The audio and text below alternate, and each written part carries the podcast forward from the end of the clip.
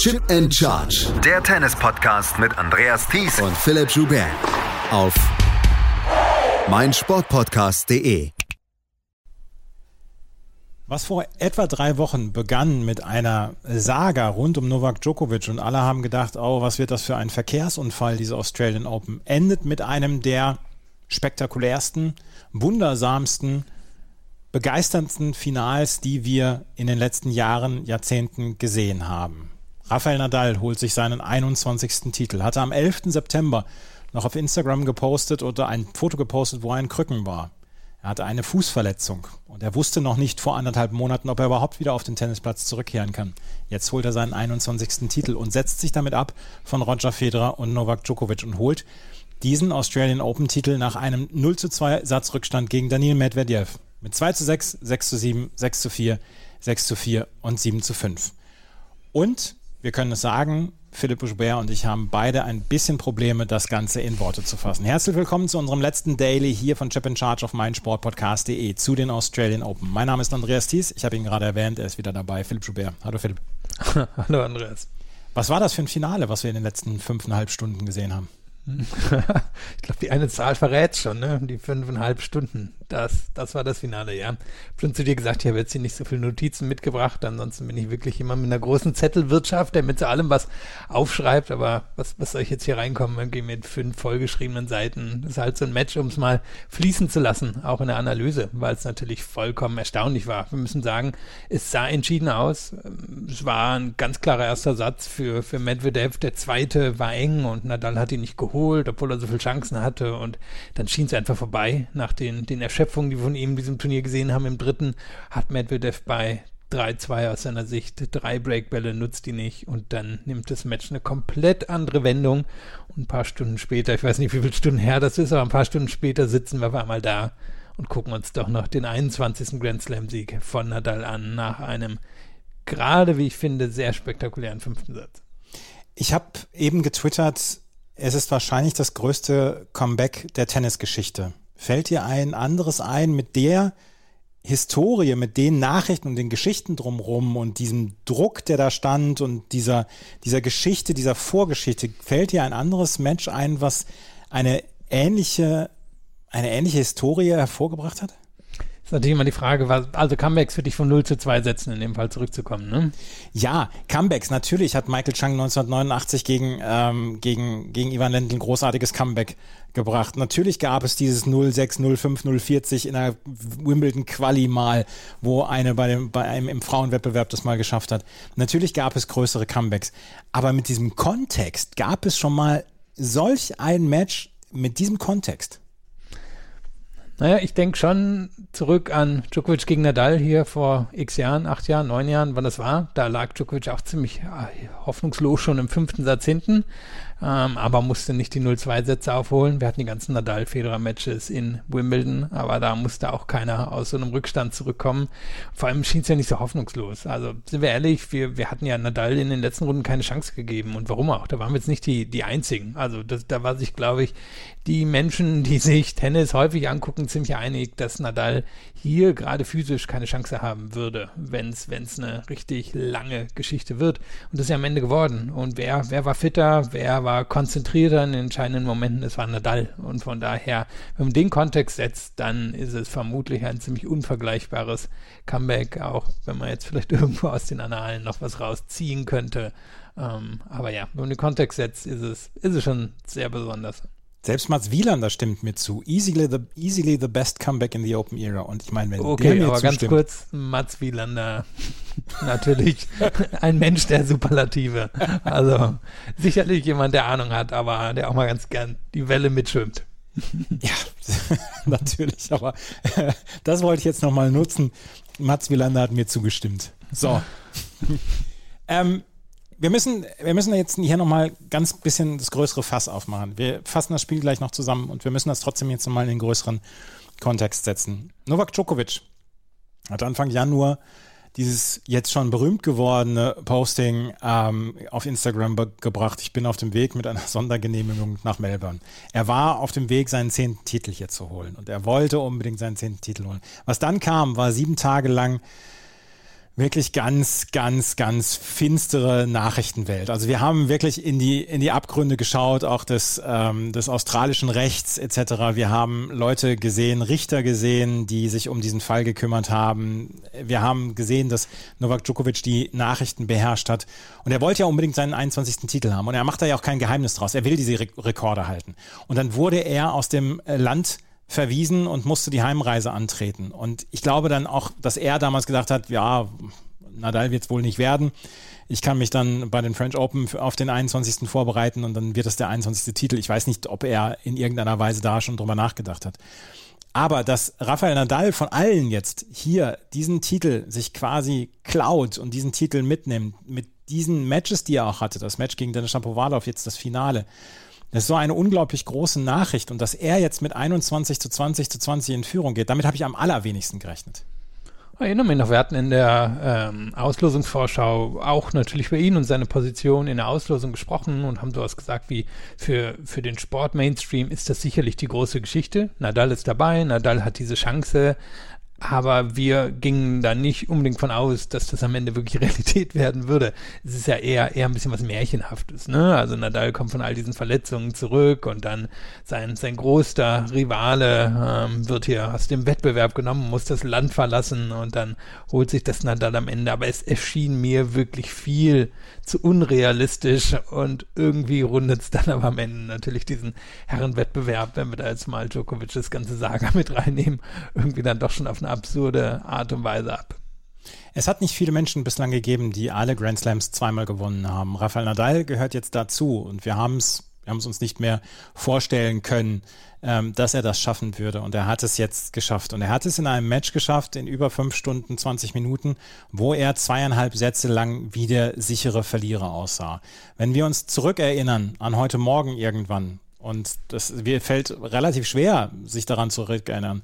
Dann können wir sagen, im ersten Satz gab es heute Einbahnstraße. Rafael Nadal hatte in den ersten zwei Aufschlagspielen schon Probleme, es zu halten. Wir haben gesehen, nach 20 Minuten waren erst drei Spiele gespielt, haben uns da schon darauf eingestellt, hm, das könnte heute ein bisschen äh, länger werden, aber dann gab es die ersten Breaks. Was mir im ersten Satz vor allen Dingen aufgefallen ist, dass Rafael Nadal sehr, sehr häufig über die Slice-Rückhand gegangen ist.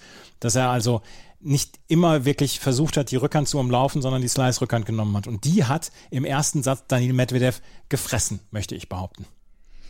Wenn man, wenn man nur allein hier auf eine Zahl guckt, 31 zu 17 Punkte am Ende vom, vom ersten Satz, also zwei Drittel der Punkte geholt, passiert jetzt eher selten in einem Tennismatch. Ähm, vor allem Tennismatch natürlich auf diesem Niveau. Und ähm, es war Medvedev, der das hier klar überragt hat. Du hast den Aufschlag angesprochen, hat Nadal nur 54 Prozent reinbekommen, sah aber relativ harmlos dahinter aus, musste sich eigentlich auch in jedem Spiel strecken, ähm, hat von der Grundlinie keinen richtigen Weg gefunden. Du hast schon den Slide Preis angesprochen. Auch sonst war er nicht in der Lage, so richtig den Chord zu öffnen. Und Medvedev hat das ziemlich souverän rüber, rüber die Ziellinie des ersten Satzes gebracht. Gut aufgeschlagen, kurze Punkte bekommen. Ähm, ja, die, die Abkürzungen ähm, auf dem Platz gefunden und Nadal, naja, sah aus wie der Nadal, den man so ein bisschen erwarten konnte nach so einem langen, anstrengenden Turnier und war wahrscheinlich auch ein bisschen nervös, sonst denke ich, wäre das besser, hätte das besser geklappt mit der, äh, mit dem Aufschlag, aber er sah halt einfach chancenlos aus und ähm, wie gesagt, zwei Drittel der Punkte, das ist im Tennis eine ganz klare Abfuhr. Da wird es normalerweise irgendwie so 52, 48, 55, 45 entschieden und nicht so klar wie hier im ersten Satz. Im zweiten Satz gab es dann die Chancen für Rafael Nadal. Er zog relativ schnell dann auf 4 zu 1 davon und ähm, er konnte hinter seinem eigenen Aufschlag immer noch nicht so richtig viele Punkte machen, aber er war, war in den Rallyes besser und er konnte dann auch seine Vorhand besser einsetzen. Ähm, Medvedev dagegen machte häufiger Fehler und gab dann Rafael Nadal auch in den, ähm, in den Rallyes die Chancen. Was ich zwischendurch dann auch gedacht habe, ist, warum geht Medvedev so häufig ans Netz? Natürlich will er die Punkte abkürzen, aber da hat er prinzipiell noch eine Schwäche. Und das hat er im zweiten Satz eine längere Zeit dann lang versucht und er hat es nicht geschafft. Und trotzdem ist er nach 1 zu 4 wieder zurückgekommen in den Satz. Und in dem Satz hatte Nadal ja durchaus Chancen und nicht zu knapp, diesen Satz zu gewinnen. Ja, das war, war an sich irgendwie, ja, so, so ein richtig schräger Satz. Also ähm, Medvedev kam eigentlich ganz okay rein in den Satz und dann gibt er ziemlich überraschend dieses Break zum 3-1 ab und Nadal hält dann auch eher locker zum 4 zu 1 und ähm, dann, ja, war die Frage, lässt Medvedev das jetzt hier laufen, irgendwie nach so einer Konzentrationslücke oder kommt er da rein zurück? Und er ist ja zurück reingekommen, du hast ja beschrieben, wie er dann ähm, bei 3-5 das Break holt und wie er den dann im Tiebreak für sich entscheidet. Aber hier hat man dann zum ersten Mal gesehen, dass auch er taktisch vielleicht nicht exakt wusste, was, was er heute immer gegen Nadal machen sollte, zumindest ein Nadal, der dann richtig gut spielt. Hier fand ich gerade ähm, zum Ende hin oder Mitte Ende, da wo, wo Nadal am stärksten war, hat er dann den Slice effektiver einsetzen können. Medvedev fing dann auf einmal an, ähm, auch zu experimentieren mit ähm, mit den Stoppbällen, die dann ja auch über das ganze Match eine Rolle gespielt haben, weil die immer nicht immer so geklappt haben. Der Aufschlag ist ein bisschen schwächer geworden. Das heißt, da, da konnte er nicht so die, naja, die Stärke hinter aufbauen. Und so hat er sich so ein bisschen in dem, in dem Satz verloren und trotzdem ja auf eine beeindruckende Art und Weise wieder zurückgeholt. Gerade dieses Aufschlagspiel von Nadal beim 5-3. Ich überlege auch gerade, ich glaube, das war ja, genau, das war auch das Spiel. Es hat ja eine, ja, eine, eine Frau gegeben, die auf den Court gesprungen ist mit der politischen Botschaft, die dann abgeführt wurde. Ich glaube, das war bei diesem 5 zu 3, ist jetzt auch schon wieder so viele Stunden her, aber das, das war ein unglaublich intensives Match und im Nachhinein schien das ja eigentlich auch das zu sein, was das Match doch entscheiden muss. Da holt sich Medvedev irgendwie das Break ähm, nach einigen Unkonzentriertheiten vorher, irgendwie nicht so viel Klarheit, wie er vorgehen will und holt dann auch den Tiebreak und ja, da, da schien es eigentlich entschieden. Rafael Nadal hatte das letzte Mal 2007 in Wimbledon gegen Michael Juschny einen 0 zu 2 Satzrückstand bei einem Grand Slam aufgeholt. 3 zu 20 stand er vor diesem äh, Match. Und bei 2 zu 3 im dritten Satz hat nun wirklich niemand mehr damit gerechnet. 2 zu 3 stand es aus der Sicht von Rafael Nadal und 0,40. Und dann hat er diesen Aufschlag gehalten. Und das ist dann vielleicht die Wendung gewesen. Und an diese drei, vier Punkte aus dem dritten Satz bei 2 zu 3, da denkt Daniel Medvedev vielleicht noch länger zurück. Oh, wenn er sich noch erinnern kann. ja. Das ist ja die Frage. Ne? Ähm, also das, das war dann auch, ähm, ja, also ich schaue hier gerade nochmal drauf. Sie werden hier gezeigt als äh, Forced Errors von Nadal ähm, in diesem Spiel. Aber wenn ich mich erinnere, hat Nadal versucht, ähm, die Linie entlang zu gehen. Da erschien er mir auch ziemlich erschöpft zu sein. Und ähm, ähm ja, ich, ich würde es fast unter Unforced Errors gehen, weil er, weil er da doch mir ziemlich unkonzentriert schien. Schießt er zweimal die Linie entlang und dann sieht es einfach so aus, als wenn Medvedev das jetzt nach Hause bringt. Und dann, dann beißt sich Nadal da rein und stellt ihm auf 3 zu 3 und es schien wie so eine kleine Schlacht, die Nadal nochmal gewonnen hat, um zu zeigen, nee, nee, nee, ich bin hier auf jeden Fall dabei. Und ähm, Medvedev wirkt ja auch schon ein klein bisschen erschöpfter, aber trotzdem irgendwie sicher hinter seinem Aufschlag. Und er kippt das Match genau zu diesem Zeitpunkt. Aber das ist ja eigentlich fast zu klischeehaft, dass es dort kippt. Und von daher ging ich immerhin noch nicht davon aus, dass es so eine entscheidende Bedeutung haben würde, weil mir Medvedev doch eigentlich so weit vorne schien. Und ja, genau da ist es dann aber passiert. Und müssen natürlich sagen, Grund, warum es passiert ist, Nadal fängt an, besser zu servieren und Medvedev lässt ihm ein bisschen beim Aufschlag nach. Und ja, auch bei so einer riesigen Schlacht spielt der Aufschlag natürlich eine entscheidende Rolle. Aber diese, ja, diese Punkte, die, die waren schon erstaunlich. Und gucke gerade eben hier immer noch so ein bisschen drauf, weil ich kann mich natürlich auch nicht mehr an alle paar hundert Punkte erinnern, die da heute gespielt wurden.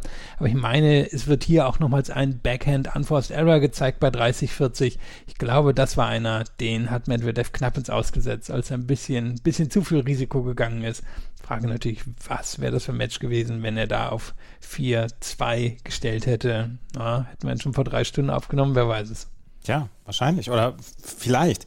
Ähm, was mir aufgefallen ist bei Rafael Nadal, und da können wir auch noch mal einmal darüber reden, seine taktischen Anpassungen, unter anderem der Aufschlag. Ich habe da zwischendurch auch, äh, haben wir eine Statistik getwittert, dass er am Anfang immer nur versucht hat, durch die Mitte zu gehen. Und dass er irgendwann entdeckt hat, wenn er auf der Vorteil, wenn er auf der Einstandseite ist, wenn er nach außen serviert, ähm, dass er damit größeren Erfolg hat und wenn er äh, durch die Mitte serviert auf der Vorteilsseite. Damit hatte er die größten Erfolge. Das hat er dann auch relativ konsequent gemacht. Das hat er dann gemerkt, Ende des zweiten Satzes und hat ab dem Satz dann oder ab dem Spielstand dann auch mehr freie Punkte bekommen. Er hat den dritten Satz also mit 6 zu 4 gewonnen. Und auch da habe ich noch nicht damit gerechnet, dass wir da jetzt ein großes Comeback erleben würden, weil zu häufig haben wir es dann auch gesehen, dass Spieler, die gerade den dritten Satz verloren haben, dann im vierten Satz dann nochmal dann zurückkommen. Aber wer deutlich mehr körperliche Probleme angezeigt hat, das war äh, Daniel Medvedev, der sich zwischendurch massieren lassen musste wegen Krämpfen. Er darf kein Medical Timeout ne wegen Krämpfen nehmen, musste also den Masseur, den Physio zwischendurch immer mal wieder kommen lassen. Ähm, der kam dann äh, zurück. Und was Medvedev vielleicht in diesem Fall dann auch mal falsch gemacht hat, er hat sich so ein bisschen mit dem Publikum angelegt im vierten Satz. Er hat ähm, sich darüber beschwert bei Schiedsrichter John Blome, ähm, darüber, dass die Schiedsrichter zwischen dem ersten und dem zweiten Aufschlag reinrufen, hat dann auch höhnisch geklappt geklatscht, wenn er einen Doppelfehler gemacht hat und alle gejubelt haben. Ähm, da hat er die Energie für falsche Dinge genutzt, auch wenn er in den letzten Jahren häufiger gezeigt hat, dass er diese Energie durchaus für sich nutzen kann. Und wenn er auch recht hatte, ist ja, ist ja einfach kein Klar. sportliches Verhalten. Irgendwie dazwischen brüllen, also ist, ist natürlich eine, eine, ja, wollte schon ein profanes Wort nehmen, ist einfach keine, keine gute Sache, das zu machen. Und da hat er absolut recht, ähm, sich darüber zu beschweren. Nur als es vom Beschweren dahin ging, dass er dann wirklich wieder mit den, mit den eher zynischen Gesten eingestiegen ist, ja, und das kann er häufig für sich nutzen. Aber hier, glaube ich, stand dann eben auch der falsche Gegner auf der anderen Seite. Der, der hat sich davon in keinster Weise irritieren lassen und Medvedev fing halt an mit den, ja, mit den Daumen nach oben Gesten und mit dem höhnischen Klatschen und mit dem nervt mich jetzt nicht Leute und so. Und es war aber alles, glaube ich, einfach auch ein, naja, eine Reaktion darauf, dass er merkte, das Match, das, das rinnt ihm gerade zwischen den Fingern durch. Und das tut es, weil er körperlich nicht so fit ist wie Nadal. Also insgesamt müssen wir sagen, das Match hat einfach schon so ein paar, paar Wendungen genommen, auch körperliche Wendungen, wo man das Gefühl hatte, boah, jetzt ist der eine Spieler vorne, dann der andere, auch nochmal im fünften Satz. Aber es war schon erstaunlich, dass eben im vierten Satz da schon ein klarer körperlicher Vorteil für Nadal schien. Und dann war Medvedev auch nicht mehr in der Lage, so, so schien es mir zumindest so durchzudrücken beim, beim Aufschlag. Die Aufschläge wurden schwächer. Ähm, er konnte da nicht mehr so drüber dominieren, musste sich in lange Rallyes ähm, verwickeln lassen von Nadal und hat da nicht so viel Land gesehen und war dann auch für mich der klar schwächere Spieler im vierten Satz und ist da, ja, mit, mit diesem gegen ihn laufenden Momentum dann auch in den fünften Satz hineingegangen. Eins möchte ich dann auch nochmal dazu sagen, dass zwischendurch, es ist jetzt ein blöder Vorwurf, aber dass zwischendurch Danny Medvedev schwierige taktische Entscheidungen getroffen hat. Schwierig möchte ich es ausdrücken. Er hat sehr häufig Stops gespielt. Er ist sehr häufig ins Netz gegangen. Ich glaube, diese Taktik, ähm, dann diese Punkte so abzukürzen, die ist heute überhaupt nicht aufgegangen. Können wir, glaube ich, aber allerdings auch ähm, darauf zurückführen, dass bei ihm die Kraft so ein bisschen nachgelassen hat. Ja, genau so würde ich sehen. Also als, als Müdigkeit und man muss ja sagen, Nadal fing, oh, es müsste im zweiten Satz äh, gewesen sein, an, das wirklich ähm, exzellent zu nutzen gegen Medvedev, der weit hinten stand und zwischendrin wurde auch mal eine eine Grafik eingeblendet, irgendwie, dass er am Ende, glaube ich, 20, 30 Sprints mehr setzen musste. Das war, weil Medvedev so weit hinter der Grundlinie stand. Und irgendwann hat Medvedev, Medvedev gedacht, naja, das, das kann ich auch. Und er hat wahrscheinlich gedacht, jetzt bin ich müde, ich mache das einfach. Nur seine Stops sind ja bei weitem nicht so gut wie die von Nadal. Und ist auch am Netz nicht so gut wie Nadal. Und äh, auf beides hat er sich dann eingelassen, statt zum Beispiel zu sagen, na gut, dann versuche ich jetzt eben auf den schnelleren Winner zu gehen. Und das ist wirklich gründlichst misslungen. Es gab da nochmal zwei, drei gute Versuche im fünften Satz, aber insgesamt hat sicherlich eher dazu beigetragen, dass Nadal das, äh, Entschuldigung, dass Medvedev das heute verloren hat. Null Uhr Ortszeit hatten wir das 2 zu 2 erreicht, den fünften Satz erreicht. Und von dem Moment an war ich mir nicht mehr so sicher, dass Daniel Medvedev das Match gewinnen würde. Obwohl, das darf ich gerade einmal sagen, wir haben uns noch WhatsApp ausgetauscht, wir beiden. Und wir sind beide davon ausgegangen, dass Medvedev das gewinnt. Und im fünften Satz ging es damit los, dass Medvedev nur über seinen Aufschlag gegangen ist und dass er wirklich alles in seinen Aufschlag gelegt hat. Auch das, glaube ich, ist ein Teil der Müdigkeit gewesen, die er hatte. Und er hat in den ersten drei Aufschlagspielen, glaube ich, relativ viele freie Punkte bekommen. Aber dann musste er irgendwann doch bei die ersten zwei Aufschlagspiele. Das Break zum 3 zu 2, das war dann eins der vorentscheidenden für ähm, für Rafael Nadal. Das musste er dann nochmal abgeben. Aber da war so ein bisschen, ja, der Bann gebrochen für Rafael Nadal in diesem fünften Satz, nachdem er in den ersten zwei ähm, Aufschlagspielen von Medvedev viele Kanonen bekommen hat. Müdigkeit war da sicherlich ein Faktor und ein anderer, denke ich, war die Annahme von Medvedev, wenn das jetzt wieder passt, wenn, wenn er wieder genug erste Aufschläge reinbekommt, dann kriegt er auch wieder die Sicherheit, ähm, um, um sich mehr zu trauen gegen den Aufschlag von Nadal, weil das hat er ja nicht äh, mit, naja, so Mitte vierten, Anfang fünften hat Nadal wirklich angefangen, sehr effektiv und von der Vorteilsseite in die Rückhand von Medvedev rein zu, ähm, äh, also rein zu servieren. Und da kamen immer wieder Fehler, die Linie entlang lang oder die, die wurden zu lang und das hat Medvedev gemerkt und dann habe ich das Gefühl gehabt, naja, er will jetzt gucken, alles auf den Aufschlag, um dann nochmal noch mal eine Sicherheitswelle aufzubauen. Und das Spannende war, das, das hat eigentlich ja auch geklappt und selbst das Spiel, wo er dann den Aufschlag abgibt zum 2 zu 3, da serviert er gut, aber hat halt doch ein paar wackelige Geschichten drin, inklusive einem ähm, Stopball und dann zwingt er Nadal ja auch im nächsten Aufschlagspiel in ein ganz, ganz langes Aufschlagspiel, wo Nadal ähm, zahlreiche Breakchancen gegen sich hat. Und auf einmal wirkt Medvedev auch wieder wieder mitten im Match drin. Und das ist dann ja auch in den nächsten Spielen so, wo er Nadal eigentlich jedes Mal enorm unter Druck setzen kann. Und mit dem Break schien es so, dass auf einmal das Pendel wieder zu Medvedev zurückgeschwungen ist, wo er von der Grundlinie mindestens ebenbürtig war und besser aufgeschlagen hat und er ist dann ja auch nochmal rangekommen an Nadal. Bei 5 zu 3 schlug, äh, ne, bei 5 zu 4 schlug Rafael Nadal zum ersten Mal auf den Titel auf. Da hat er sich das Break, da hat er das Break kassiert und er hat hinterher bei Eurosport gesagt, da habe ich nochmal Fuck gesagt. Entschuldigt, wenn ich das jetzt hier nochmal wiederhole, aber Rafael Nadal hat im Live-TV bei Eurosport einen Fluch rausgehauen und hat sich vielleicht dann auch zurückerinnert an 2012, als er auch schon mit Break vorlag gegen Novak Djokovic damals und das Match danach noch verlor. Ähm, da hat er das, da, da hat er dieses Aufschlagspiel verloren. Da habe ich gedacht, oh, oh, oh, oh, oh, oh, kriegen wir dann jetzt nochmal das ganz große Comeback, weil, naja, die Erinnerungen sind ja schon da. Ja, und es war so, 30-0, ging schnell und dann hat er eine Vorhand, ähm, ich glaube, ich wollte aus seiner Sicht hinten rechts den Kord setzen, überzieht die so ein bisschen, geht vielleicht 50 Zentimeter, einen Meter ins Aus, danach setzt dann Doppelfehler, ähm, dann kann Medvedev erfolgreich angreifen und dann kriegt er einen relativ leichten Antwortsterror nochmal von Nadal. Und da wirkt es wirklich, als sei Nadal dann in sich, in sich zusammengebrochen. Und was kriegen wir dann? Dann kriegen wir nochmal ein langes Aufschlagspiel von Medvedev, wo der einige Breakchancen abwehren kann und dann aber doch nochmal das Break abgeben muss. Aber ich muss sagen, selbst da war ich mir jetzt nicht sicher, dass Medvedev das jetzt wirklich verlieren würde oder ob er dann nicht nochmal die Chance bekäme, sich das nächste Break zu holen und es dann in den Super Tiebreak geht.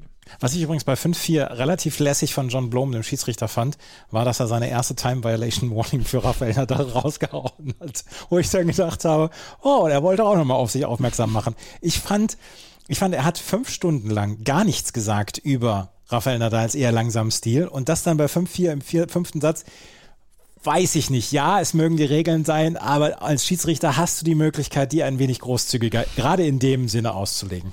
Ja, und ich glaube, es war ein ziemlich langer Punkt auch noch vorher, wo, ja. wo das passiert ist. Also, ja, ja, Medvedev war nicht zufrieden, weil er das Publikum nicht genug ermahnt hat, obwohl er dann irgendwann im vierten Satz sich durchgerungen hat, zu sagen, also wenn es jetzt nochmal, dann lasse ich euch abführen. das, das war schon ganz lustig, wo er vorher immer eher freundlich drum gebeten hat und dann hat er eben hier mit der Verwarnung noch einen oben drauf gesetzt. Da war Nadal, hat es hingenommen, hat nichts gemacht oder hat nicht darauf reagiert, serviert, Punkt gewonnen, glaube ich. Und bei 5-5 gab es dann nochmal einen Break für Rafael Nadal, weil auch da Dani Medvedev wieder zu früh versucht hat, den Punkt zu machen und zu früh versucht hat, auf den Winner zu gehen. Er wurde ein bisschen hektisch, Nadal holt sich das Break und kann dann im nächsten Aufschlagspiel dann ausservieren zum 7 zu 5 und dieses unfassbare und glaube ich, hier ist in diesem ähm, in diesem Kontext ist das Wort unfassbar mal gerechtfertigt, unfassbare Comeback hinlegen und seinen 21. Titel holen. Und in der Siegeransprache, weil zu dem Zeitpunkt, wo wir jetzt aufnehmen, ist die Pressekonferenz noch nicht durch, ähm, hat er Folgendes gesagt zu seinem Match beziehungsweise zu diesem, ähm, ja, zu diesem Comeback. Well, I even don't know what to say, guys. Uh, for me, it's just. Uh, it's just amazing. No, be, being honest, uh, one month and a half ago, I didn't know if I will be able to be back on the tour playing tennis again. And today, I am here in front of all of you, having this trophy with me. And you really don't know how how much I fight to be here. I can't thank enough all the support that I received since I arrived here. You are just amazing. Thank you so much for the love and for the support. Ja, das. Äh Das war Rafael Nadal, der auch relativ relativ äh, fassungslos war, ob dieses Supports, den er dann auch bekommen hat. Ich meine, natürlich verdient, weil er eine absolute Legende ist und zu den Big Three gehört, aber ähm, das war dann wahrscheinlich auch ein Teil, der ihn dann auch mit weitergetragen hat, weil wenn er den Support bekommen hätte, den Medvedev heute über die fünf Stunden bekommen hätte, dann hätte er es vielleicht nicht so durchgehalten. Weiß ich nicht. Oh, kann ich mir auch vorstellen. Also es war ja gefühlt 90 zu 10. War es vielleicht am Ende nicht, aber so, also so angefühlt hat sich schon.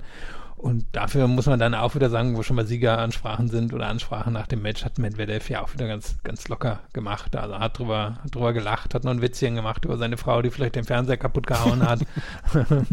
die, die war nicht da. Ähm, und ja, haben, haben sie beide gut gemacht, aber hätte ich jetzt auch irgendwie nicht anders erwartet, hätte jetzt nicht gedacht, dass da einer irgendwie die beleidigte Leberwurst gibt oder zu traurig. Also traurig sind sie bestimmt, äh, also zumindest Medvedev bestimmt sehr, aber hat er, hat er dann trotzdem gut gemacht. Ja, natürlich. Also äh, da gehe ich auch nicht davon aus, dass er da noch in irgendeiner Weise nachtritt, dann bei der Siegeransprache nach so einem unglaublichen Match. Ähm, es wird schwierig werden ähm, für die Matches, die wir in den nächsten zehn Monaten erleben, ein besseres Match zu finden. Es war zwischendurch vielleicht nicht unbedingt das allerhochklassigste Match, aber mit seinen ganzen Wendungen und Drehungen, die dieses Match hatte, ist es wahrscheinlich ein Match, an das wir noch lange denken werden. Das auf jeden Fall. Also es war sehr dramatisch. Und ich denke, es gibt zu Recht Kritik von Menschen, die sagen, naja, also diese Best of Five Matches werden zu einem bestimmten Zeitpunkt dann irgendwie so naja, so Konditionswettbewerbe und das hat ja heute auch eine Rolle gespielt und vielleicht ist Best of Three irgendwann die, die Lösung, wenn es immer physischer wird, aber eigentlich haben wir es ja in den letzten Jahren geschafft, finde ich, dass es schon ein, ein bisschen weniger geworden ist und von daher, ja, kann man nicht erwarten, dass ein Best of Five Match durchgehend immer auf höchstem Niveau stattfindet und hochdramatisch, das war es ja auf jeden Fall. Ja, das war es auf jeden Fall. Und wie gesagt, es wird schwierig werden für die tausenden äh, Tennismatches, die wir jetzt erleben werden in den nächsten zehn Monaten, an dieses Niveau, an dieses Match, an diese Dramatik heranzukommen. Und Rafael Nadal hat dieses Turnier gewonnen. Kommen wir zum Hauptmatch des Tages. es gab heute noch, es gab heute noch tatsächlich ein äh, Frauendoppelfinale. Barbora Krejcikova und Katerina Sinjakova haben gegen Anna Danilina und Beatrice Haddad Maia gewonnen mit 6 zu 7, 6 zu 4, 6 zu 4.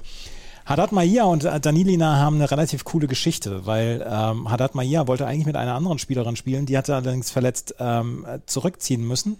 Glaube ich jedenfalls. Es tut mir leid, wenn ich das gerade nicht auf dem, auf dem Schirm habe. Hat dann Danilina angerufen, hat gesagt, komm rüber. Und die ist, hat den ersten Flieger genommen, den sie kriegen konnte und war dann kurz vor dem Turnier in Sydney dann da. Dann haben sie das Turnier in Sydney gewonnen und sind hier angetreten und haben das Finale erreicht. Völlig sensationell.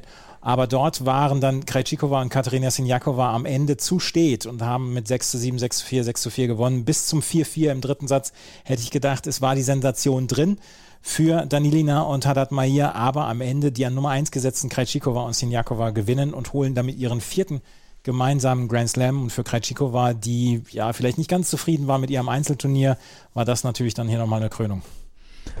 Ich glaube, jetzt fehlt nur noch der US Open-Titel, oder? Ja. Vielleicht liege ich jetzt falsch, aber das, nee, nee, das zweimal, ja. zweimal French Open, einmal Wimbledon und äh, jetzt haben sie ähm, Australian Open geholt.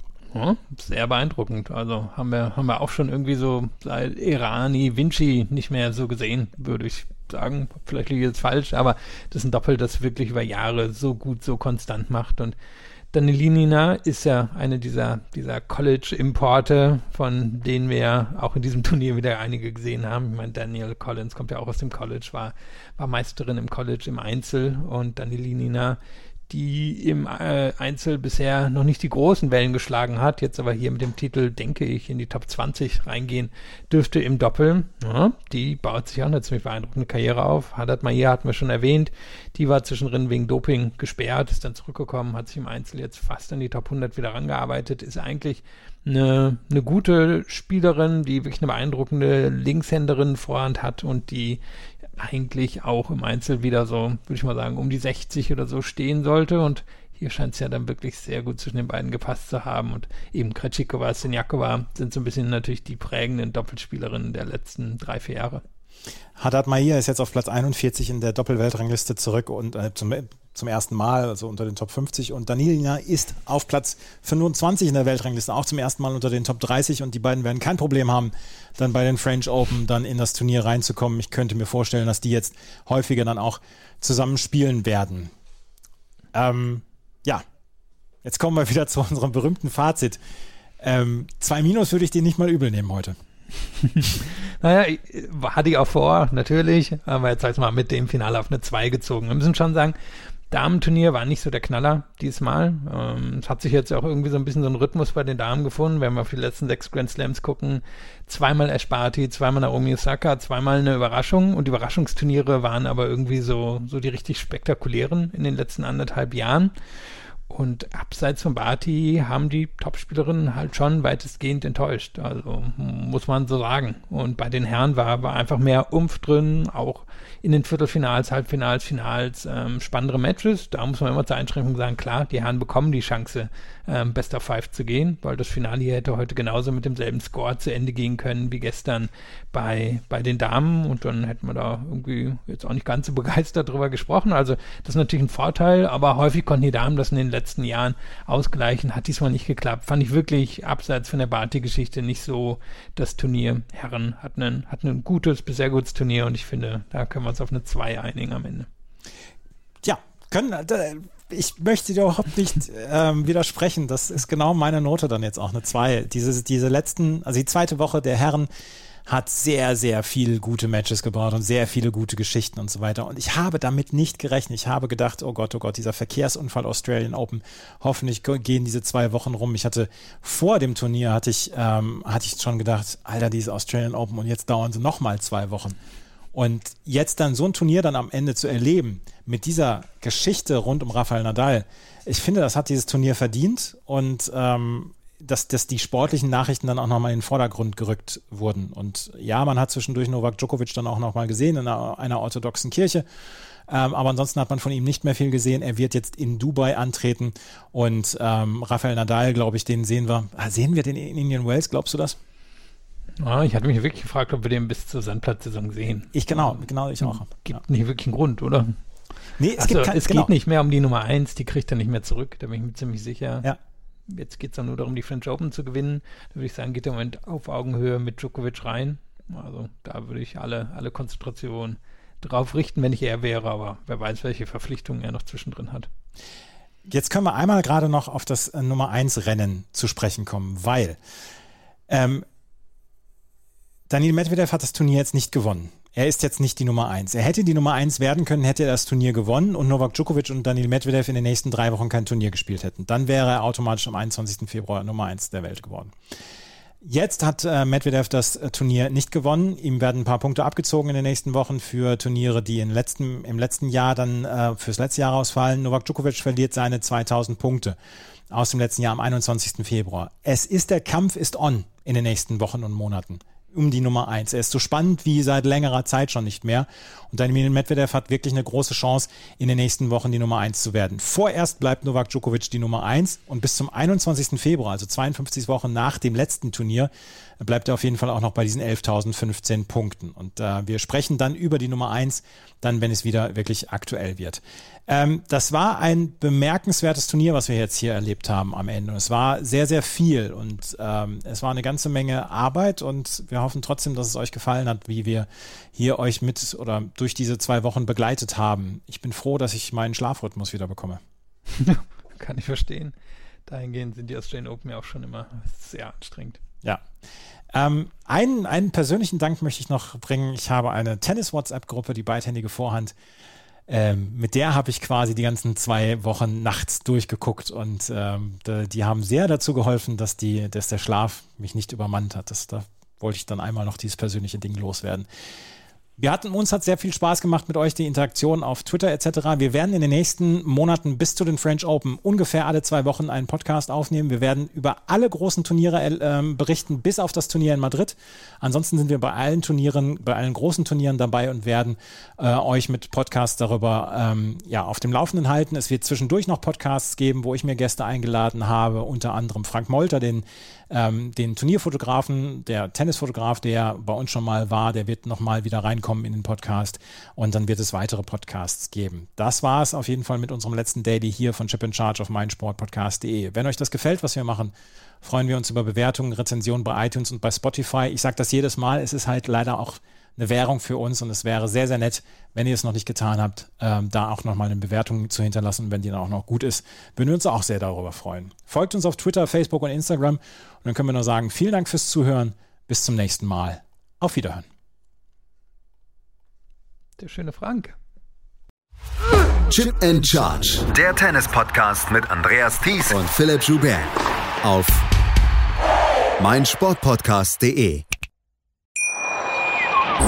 Schatz, ich bin neu verliebt. Was? Da drüben. Das ist er. Aber das ist ein Auto. Ja, eben. Mit ihm habe ich alles richtig gemacht. Wunschauto einfach kaufen, verkaufen oder leasen. Bei Autoscout24. Alles richtig gemacht. Wie baut man eine harmonische Beziehung zu seinem Hund auf? Puh, gar nicht so leicht. Und deshalb frage ich nach, wie es anderen Hundeeltern gelingt, beziehungsweise wie die daran arbeiten. Bei Iswas Dog reden wir dann drüber. Alle 14 Tage neu mit mir, Malte Asmus und unserer Expertin für eine harmonische Mensch-Hund-Beziehung, Melanie Lippisch. Iswas Dog mit Malte Asmus. Überall, wo es Podcasts gibt.